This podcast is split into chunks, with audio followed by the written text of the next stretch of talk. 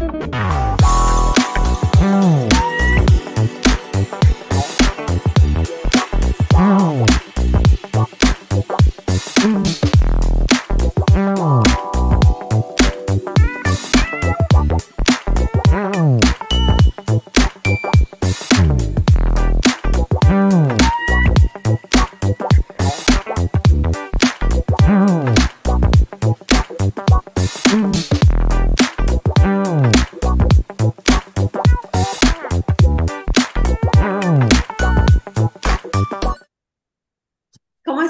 Muy buenas noches. Nos encanta poder tenerte una noche más de miércoles con verdades que desnudan. Y aquí con Lau y con Adi, eh, poder disfrutar esta noche con ustedes. ¿Cómo están? Muy bien. ¿Qué tal? Hola. Buenas noches. Que no haya timidez, que no haya timidez. Ahora vamos a saber por qué. Exacto. Oigan, pues este, este tema, la verdad que me llamó muchísimo la atención. Mucho, eh, lo, estaba, lo estaba yo comentando eh, antes de entrar a, eh, en vivo, este, lo estaba yo comentando porque es, es algo que al menos yo no tenía idea que tiene un trasfondo, que, o sea, que es algo que inclusive la OMS, la Organización Mundial de la Salud, define la fobia, o sea, la fobia social, social como un trastorno de ansiedad social o de timidez patológica. Y obviamente esto es un miedo a ser observado por otros, lo que lleva a esta persona a evitar situaciones sociales. Obviamente es un tema que definitivamente requiere de un profesional y es un profesional psicólogo quien debe de atender esta, esta, esta causa. Y para ello tenemos un invitado que ya ha estado con nosotros antes, él es Yurkis, eh, Yurkis Vaca, eh, y vamos a hablar de las este pues de este tema con él. Él es psicólogo de la Universidad Autónoma de Baja California. Y bueno él ha tenido una experiencia ya en tanto en conferencias nacionales como internacionales. Ha apoyado eh, fuertemente a fundaciones sin fines de lucro, eh, trabaja con pacientes oncológicos, eh, participa en, cursos tanto de terapia de pareja, desde un enfoque cognitivo, conductual, terapia cognitiva para trastornos del, ánimo, talleres de emociones y el cáncer. Eh, amor propio y motivación. Ha colaborado con distintos eh, videos en temas diversos eh, de manera nacional como internacional. Actualmente ejerce también con consultas privadas.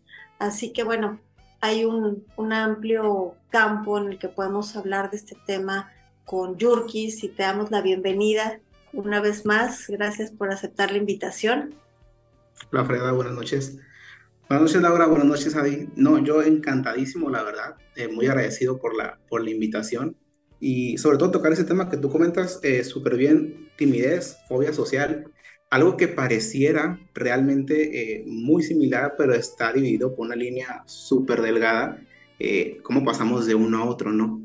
Entonces yo encantadísimo, la verdad, eh, hace dos años me invitaron, más o menos, ya llevaba una parte de la pandemia este, empezada, eh, ya podemos recordarlo creo yo de, en aquella ocasión, y me gustó mucho, la verdad, participar, colaborar por ustedes eh, en aquella ocasión. Veo que han avanzado demasiado en su programa, eso me da muchísimo gusto, déjenme felicitarlas primeramente, porque es algo que ha perdurado y eso creo que es algo que transmite demasiado y algo están haciendo muy bien todos los miércoles que, que comparten estas, estas pláticas invitando a personas, ¿no? Entonces yo agradecido y pues podemos comenzar.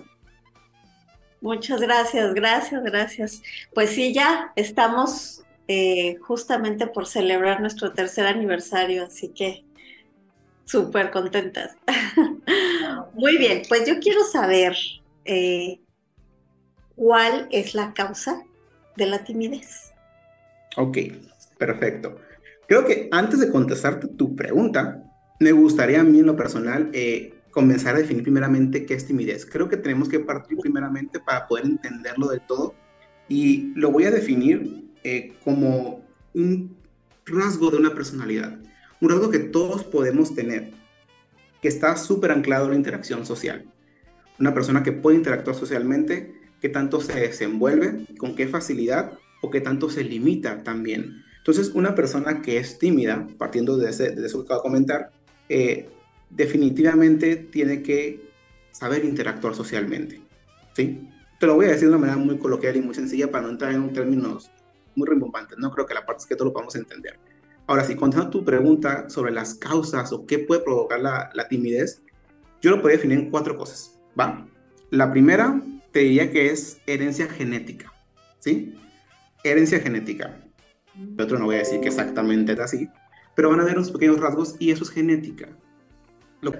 y lo decimos incluso como a manera de chiste, ¿no? Pero la realidad es que muchas veces eh, está comprobado que cómo tú eh, interactúas durante el, eh, durante el proceso de la gestación con tu bebé, incluso el hablar, el platicar, influye mucho en, en cómo se va a desenvolver ese bebé a lo largo de los años. Entonces la parte genética realmente influye demasiado. ¿Por qué digo que no son 100%? Porque como seres humanos, seres sociales, conforme va pasando el tiempo vamos cambiando y modificando cosas que aunque tenemos por genética, eh, podemos ir modificando y podemos ir cambiando. Ahora, la primera sería herencia genética, como lo acabo de explicar. La segunda sería una, segunda, perdón, sería una conducta aprendida. Como seres humanos vamos aprendiendo por lo largo de los años. Mucho, y lo voy a decir desde aquí, tanto como para timidez, incluso me atrevería a decir como para fobia social, eh, viene desde la infancia, muchas veces, ¿sí? Y creo que lo he comentado y lo llegué a comentar, que ahorita que recuerdo, en, en la invitación pasada que tuve, haciendo mucha referencia a cómo los niños, los infantes, son esponjas. Todo lo que tú le enseñas a un niño, bueno o malo, lo va a aprender, lo va a absorber y ese lo va a quedar. Y uno distingue entre bueno y malo. Lo mismo pasa con la timidez. Conducta aprendida, ¿qué le estás enseñando a tu hijo? ¿Sí? ¿Qué le enseñas? Eh, ten mucho cuidado con esto porque te puede pasar esto. No le digas tanto así a la señora o al señor porque se puede ofender ellos van observando, eh, observando y van absorbiendo cual esponjas todo lo que tú les estás diciendo. Entonces, muchas veces desde ahí, la timidez empieza a florecer en el niño y eventualmente en el adolescente, en el adulto, y vemos adultos incluso ya, incluso avanzados, con timidez. La tercera sería malas experiencias, ¿sí? Tener una mala experiencia te vuelve tímido. Podemos ver incluso en la etapa de la adolescencia, con un cambio entre hormonal y, y este proceso del niño, el adulto, esta parte de adolescencia, podemos ver muy bien, esta, eh, muy bien esta parte de malas experiencias. Un adolescente con poca, eh, poca experiencia en el amor, que se avienta a decirle a la chavita que le gusta y tócatelas, le dice que no, lo rechaza, el primer duelo, la parte del desamor, que dicen, y usted lo han, de, haber visto, ya no quiero, ya no quiero, ya no le voy a decir, ya no mejor no le voy a hablar, me mantengo al margen porque la emoción, el sentimiento no es nada agradable y se empieza a generar la timidez. La cuarta, yo lo pondría como problemas de autoestima. Una persona con baja autoestima, una persona que simplemente no se puede desenvolver o no se valora a sí mismo, no le da ese valor a, su persona, es muy probable que tenga timidez. Y viene esta parte anclada. Esos cuatro eh, principales factores yo consideraría que son la causa de la timidez. Y Yurkis, ¿qué dice la psicología sobre la timidez? Realmente hablar de eh, psicología, perdón, de timidez dentro del aspecto psicológico eh, nos dice demasiado. Una persona tímida no se puede desenvolver, tiene esta carencia de interactuar socialmente hablando, por ende no se puede desenvolver en cualquier plano social. Y es un problemón, Laura, es un problemón porque somos seres sociales eventualmente vamos a ocupar de alguien más, vamos a ocupar de que alguien nos eche la mano, de poder interactuar, poder platicar. Yo lo veía mucho eh, con personas eh, en mi círculo social, en, cuando estudiaba la carrera, que no sabían interactuar y eran muy de, la idea de yo solo y yo contra el mundo. Y está súper bien, porque la realidad es que al final terminas tú solo, pero somos seres sociales y en algún momento vas a ocupar o vas a requerir interactuar con alguien más. La timidez, desde el aspecto eh, psicológico, tiene que saber llevarse, ¿sí? Tiene que saber cómo utilizarla a tu favor. La realidad, como dije al inicio, todos hemos tenido timidez. Cuando hablo de esta parte, y como muchas cosas que comento incluso en mi terapia o cuando doy pláticas, la mayor parte del tiempo, y porque me gusta mucho, me pongo mucho de ejemplo. Demasiado. Todos, tanto tú, Freda, Laura, Adi, yo creo que han sufrido en algún momento su vida de timidez. Para estar aquí, como están ustedes, todos los miércoles, hablando con personas, con muchísimas personas, realmente se requiere muchísimo valor, muchísima eh, autoestima y sobre todo muy poca timidez, porque tienen que saber desenvolverse. Cuando yo comencé a dar pláticas, y lo comento así rapidito, porque repito, me gusta mucho ponerme de ejemplo, eh, a mí no me gustaba. Yo era el típico muchacho en la universidad, incluso preparatoria. La mujer que te atrae no contesta tus mensajes. el hombre que te gusta. Muy ansioso, muy nervioso, comenzó a hablar súper rápido. Simplemente no me sudaba, no me gustaba para nada. Para nada, para nada. Termino mi carrera y hago un voluntariado en el área oncológica. Y lo primero que me dicen es, ¿sabes qué? Te vamos a poner a que des pláticas. Y era como que, no, ¿cómo me vas a poner a dar pláticas? No, si te vas a poner a dar pláticas, mira que ¿sabes qué? La verdad es que no es mi fuerte, o sea, de plano no me gusta, no se me da. Lo hice una, lo hice dos, lo hice tres y me encantó. Le perdí un miedo, ¿sí? Rompí esa barrera de la timidez y me di cuenta que se me daba mucho y me gustaba. A lo mejor me encantaba como que el rollo como que no queriendo, ¿no? Pero a mí sí me empezaba a gustar y me quedé con eso. Eventualmente di pláticas en universidades privadas, en fundaciones, ya en un auditorio y me empezó a gustar demasiado.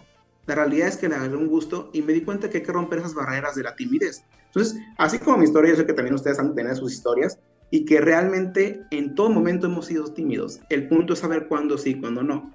Ojo, y antes de que se me pase, creo que es muy importante también darnos cuenta que la timidez no la podemos catalogar solamente como negativa. Si ustedes saben cambiar el trasfondo, se van a dar cuenta que la timidez también te puede servir. Una persona tímida, en algún momento, y no hablando de un grado muy alto, puede pensar dos veces lo que va a hacer, ¿sí? El tomar decisiones viene también desde la timidez, es decir, a ver, ¿qué consecuencia puede tener esto? ¿Cómo me puedo sentir yo después de esto? Eso es la misma timidez en un rango muy bajo, pero que te evita hacer impulsivo y tomar una decisión totalmente errónea. Oye, Yurki, si ahorita que estabas diciendo de la timidez, tú la superaste de esa manera, pero, por ejemplo, ahorita que estuvimos en pandemia, yo creo que a muchos nos pasó que las primeras veces que salíamos sentíamos esa fobia social, ¿no? De, de, ya veo demasiada gente, quiero salir corriendo. A mí en particular me pasó y bueno, ya acabo de ver que ya lo superé porque fue un lugar el fin de semana tumultuoso y ya no me entró esa ansiedad. ¿Cómo podemos saber cuándo ya es como una fobia social que ya no es normal, que no es algo que, que que sea pasajero y cómo podemos superar, haz de cuenta, como, como lo hiciste tú, la timidez, porque son cosas diferentes, ¿no? Una, una cosa es la timidez y otra la fobia social. ¿Qué podemos hacer en cada caso para superarla? Claro. Me gusta tu ejemplo en cuestión de pandemia porque creo que es algo en lo que todos nos podemos sentir identificados, porque todos lo vivimos y eventualmente pasamos de un encierro a interactuar de nuevo esta parte social como los, somos los seres sociales que comentamos hace un momento y es importante darnos cuenta de esto que tú mencionas. Timidez, eh, y como le dije al inicio, no es igual a fobia social. Hay una línea muy delgada para entender esa parte. Creo que lo que pudimos haber experimentado, no puedo decir que todos, porque no puedo, no puedo hablar por todos, eh, durante pandemia, a esta integración a la sociedad de nuevo, a la interacción, eh, fue una fobia social probablemente muy corta. No fue una fobia social muy grande en el sentido de que la fobia social se puede ya catalogar como una patología. Que tú ya hubieras, en este caso era con de ti, Adi, que tú ya no tuvieras podido integrar a la, sociedad, que ya te hubiera dado demasiado miedo en no salir una vez, dos, tres veces y decir, es que ya no, no puedo, me quedo en mi casa, sé que se puede hacer home office, puedo hacer muchas cosas de casa, no tengo necesidad de interactuar otra vez. Es una fobia social ya llamada patológica, ¿sí? Ya sobrepasa. Y aquí se queda atrás la parte de la timidez. La timidez ya no cabe en esta parte, porque ya es algo patológico. ¿Cómo lo hice yo? Yo, yo utilicé una técnica muy diferente. Yo solamente me animé, que probablemente fue lo que tú dijiste. Me tuve que integrar, el contexto me llevó, si pues, recuerdan la parte de la historia que les conté, ahí me obligaron prácticamente, era como, ¿lo haces o lo haces? Y al final yo no me quería ir, entonces yo fui obligado por el contexto, de alguna manera, a tener que estar todos los días ahí dando una plática de diferentes temas con diferentes personas que no sé cómo podían tratar. Pero el contexto me llevó a esta parte. Probablemente tú por tu trabajo, tus amistades, esa parte, tuviste que obligarte de alguna manera. Ok, personas que a lo mejor no tienen la necesidad de estar en un contexto que los obliga a hacer esto, tanto con timidez como fobia social, terapia psicológica. Y a lo mejor suena muy ambiguo que lo diga de esa manera, pero es terapia psicológica, porque es un proceso. Yo lo veo mucho en terapia. Eh, hace como dos años me tocó un paciente que llegara al consultorio, tenía fobia social. Y realmente era una fobia social demasiado grande. Tanto al punto que él me decía, cuando yo contextualizo con mis pacientes la primera sesión, yo no puedo salir ni siquiera de mi casa. ¿Por qué? Porque yo de repente volteo, siento que me están mirando, creo que algo me va a pasar, me saludan, me hago hacia abajo, me pongo muy ansioso, no me gusta. Realmente el llegar de su casa a mi consultorio fue todo un reto, totalmente. Y durante la sesión yo me di cuenta inclusive que se sonaba algo afuera y boteaba de repente. Realmente la parte social le costaba demasiado, pero estamos hablando de una patología, que era algo extremo. Ahora, yo como terapeuta, hay un punto donde llega mi trabajo como terapeuta, hasta qué punto corto yo y digo, ok, esta parte de fobia social ya no se puede tratar con terapia. Probablemente las técnicas que yo puedo utilizar, acercamientos eh, sucesivos, esta parte de objetivos muy cortos, vamos paso a pasito, este, retroalimentación, todo lo que yo pueda hacer en terapia, si llega un punto donde yo veo y no, no veo más bien un avance del paciente, mi chamba como psicólogo, como terapeuta ahí termina. Yo tengo que analizar a la parte psiquiátrica, que es mi apoyo de alguna manera, el, el ancla que tenemos entre psicología y psiquiatría, porque entonces ya requiere de un fármaco.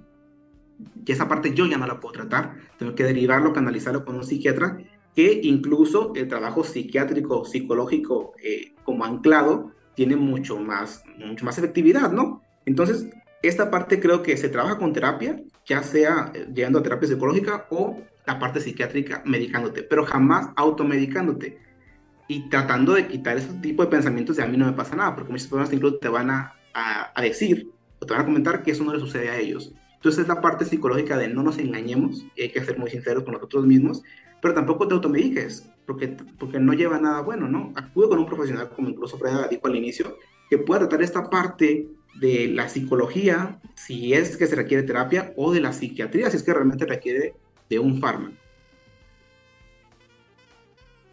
Hay, hay, o sea, no nacemos, oficialmente no nacemos siendo tímidos, ¿no? no claro, Digo, que hay una cuestión genética y que puede ser heredado, etcétera.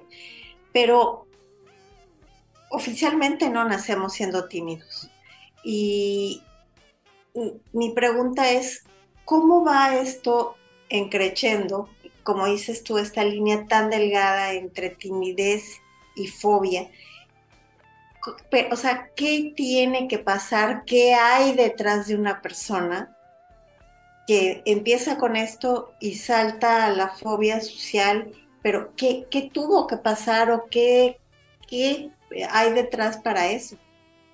La, la realidad, Freda, es que es una historia completamente de cada persona. Y creo que lo hemos escuchado, aunque suene muy cliché, ¿no? O sea, cada persona tiene su historia, cada quien libra una batalla distinta.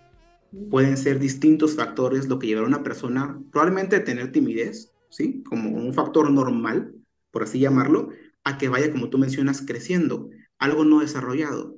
Utiliza el ejemplo del adolescente, ¿no? Un adolescente que le rompen el corazón y dice, ya no quiero ser este, aventado, ya me, me cuesta, una persona que a lo mejor quiere, no sé, conducir un carro y, de repente se estampa y dice, ya no quiero ni siquiera agarrar un carro jamás en la vida. Pueden ser muchísimos factores, muchísimos factores que si a lo mejor no lo miras en el momento, dices, bueno, no pasó nada, pero la próxima vez que agarro un carro, ¿cómo le voy a hacer?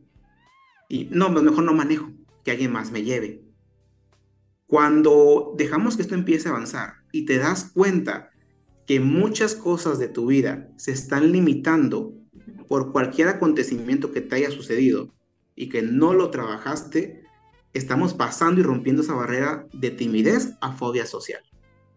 Porque hablar de fobia social es una persona, ya llamado patológicamente hablando, que no ha trabajado la parte de la timidez y que ya está afectando diferentes áreas de su vida. Como cuando yo les digo que vengan a terapia. Vienes a terapia porque llega un punto en el que ya no sabes qué hacer.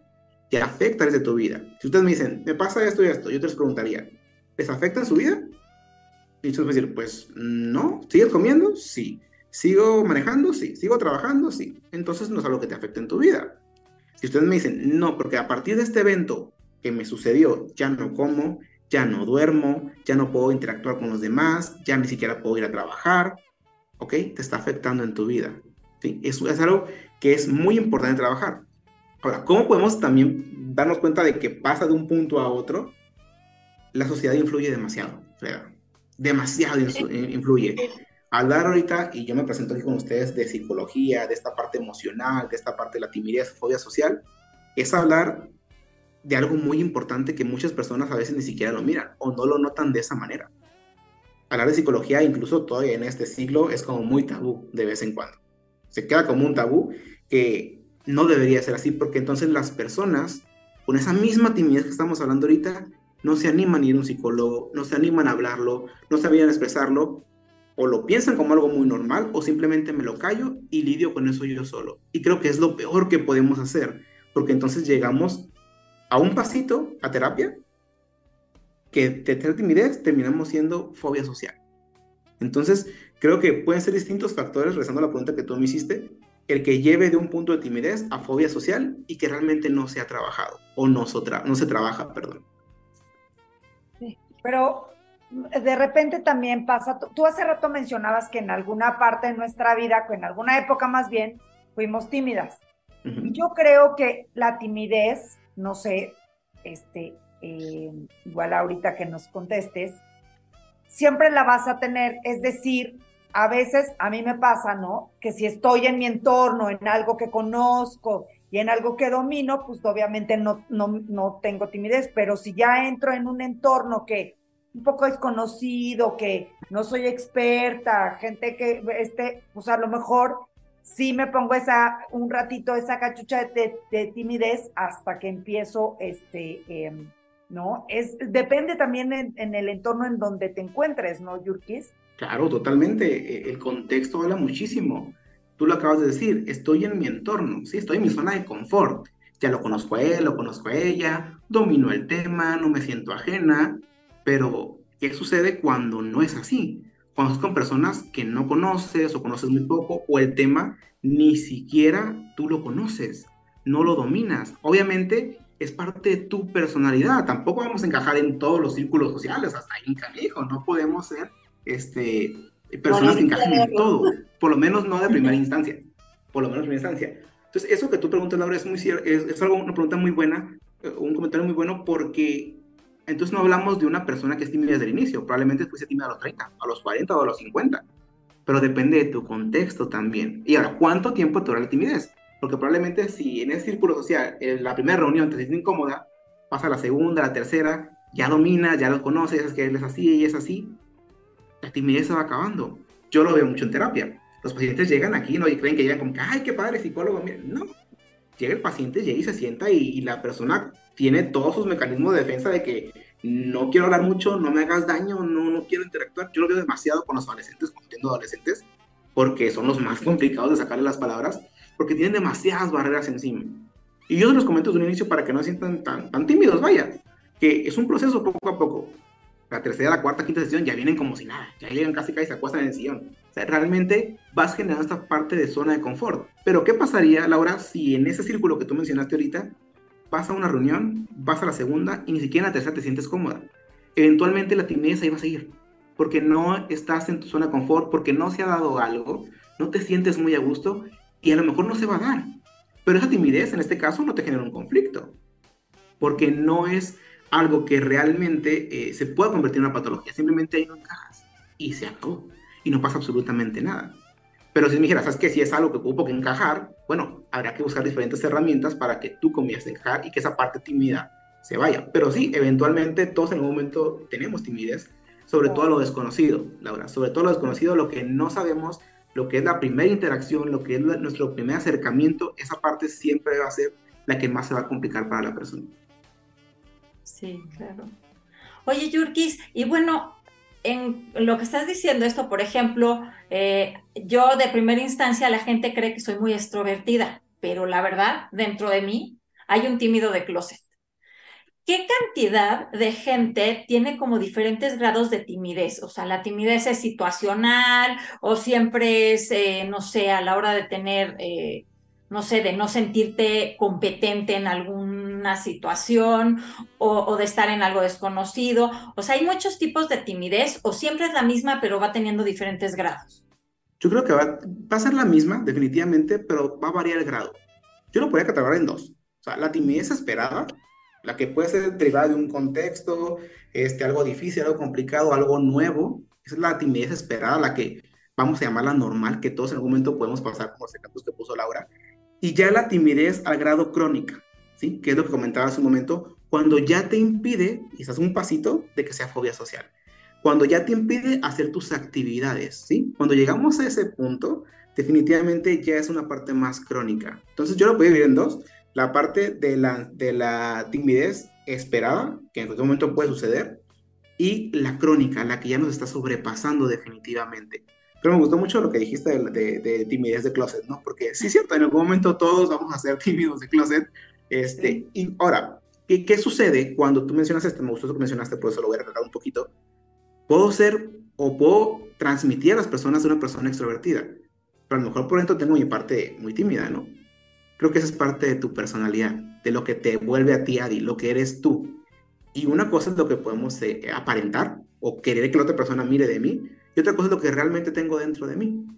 Pero tienes mucha seguridad para llevar más cosas, tanto lo que te puedo proyectar como lo que puedo tener dentro de mí. Y eso es lo que nos vuelve seres humanos mucho más ricos, ¿no? Porque tenemos esa capacidad de hacer las cosas. Entonces, esto va muy de la mano con la parte de la timidez. ¿Hasta qué punto lo utilizo a mi favor o se vuelve a mi contra? Claro.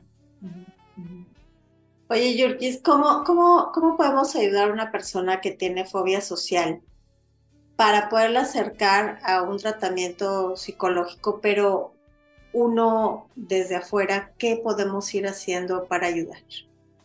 Ok, primeramente yo considero que hay que tener mucho cuidado con esta parte, y no solamente con la fobia social, ¿no? sino con cualquier cuestión mental, eh, sobre todo es el no juzgar a las personas, ¿sí? porque muchas veces, y no lo voy a decir que intencionalmente, sin darnos cuenta, juzgamos demasiado o lo minimizamos a lo que la, la persona le está sucediendo.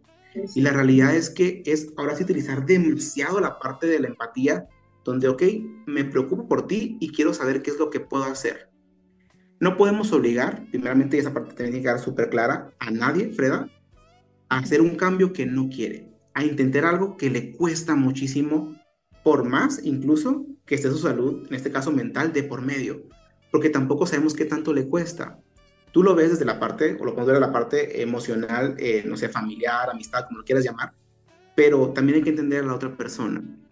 Y es acercarlos poco a poco, nunca de golpe. O sea, gente que la persona sea muy eh, fobia social al extremo y tú lo agarras y lo sacas y lo pones en 20 personas, como, pues no. Yo siempre digo que en terapia trabajamos la parte de aproximaciones sucesivas, que lo comenté al inicio, incluso es vamos poco a poco. Oye, ¿qué te parece si vamos con un terapeuta? ¿Te ayuda? Verle y verles como esta parte de qué tantas cosas puedes lograr si esta pequeña piedra en el camino, que es pequeña, la quitamos. Si lo trabajamos. Como muchas cosas, eh, yo siempre recomiendo, si la persona te importa demasiado, todo el diálogo que tengas con la persona, hablarlo en plural. ¿Sí? Dos, somos dos, para que esta parte de la empatía quede súper reforzada. ¿Qué te parece si tú yo vamos, si yo te acompaño, si vemos cómo podemos solucionar esto? Es para que tú seas mejor, para que tú te envuelvas mucho mejor, para que no tengas limitantes en tu vida. Esta parte de hablar en plural, usted no tiene idea. Lo comencé yo a trabajar mucho en terapia de pareja, es un, es un hitazo hablar de, en plural en terapia de pareja o como pareja, pero después me cuenta que también lo puedes hablar con todo tipo de personas porque la persona se siente apoyada. Es transmitir, Freda, a la persona el apoyo, decir, ok, sabes que vamos con un terapeuta, te puede ayudar, toda esta parte que acabo de comentar, para que la persona se siente identificada y vea los pros, ¿sí? Que no lo mires como te voy a dejar con el médico, te voy a dejar ahí para que te dé algo. No, la realidad es que no. Y yo siempre también eh, recomiendo que vayan a terapia y que el terapeuta incluso decida si es conveniente un tratamiento psicológico o de plano, y sabes qué, se sale de mis manos, creo que ya no es de tratamiento psicológico o es de tratamiento psicológico, pero anclado con psiquiatra.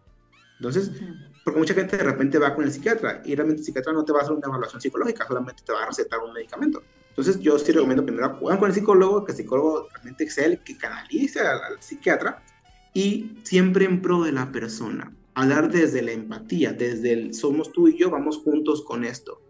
Es la manera que yo considero que podemos acercar a una persona que realmente requiere del apoyo y la ayuda por una fobia social o cualquier otra cuestión mental que esté sucediendo en su vida. Muy bien. Pues, eh, gracias por, por darnos toda esta información, porque de verdad es algo está muy presente todos los días en todas las personas y bueno, como bien dices, no juzgar. Eh, pues gracias, gracias por lo que nos has explicado, gracias por aceptar la invitación y gracias a ti que nos estás viendo desde tu hogar o donde quiera que estés. Eh, gracias a la producción, Mike Pérez, gracias al ingeniero Carlos Sandoval y estamos en transmitiendo por Telered Networks, así que síguenos por ahí para que veas todos los programas que están dentro del canal y hay temas muy interesantes, hay una gran comunidad eh, eh, ya con todos nosotros, así que bueno, pues Ojalá que nos sigas. Eh, un abrazo, buenas noches, gracias y nos vemos la próxima semana. Gracias, hasta luego. Adiós. Ay, buenas noches. Wow.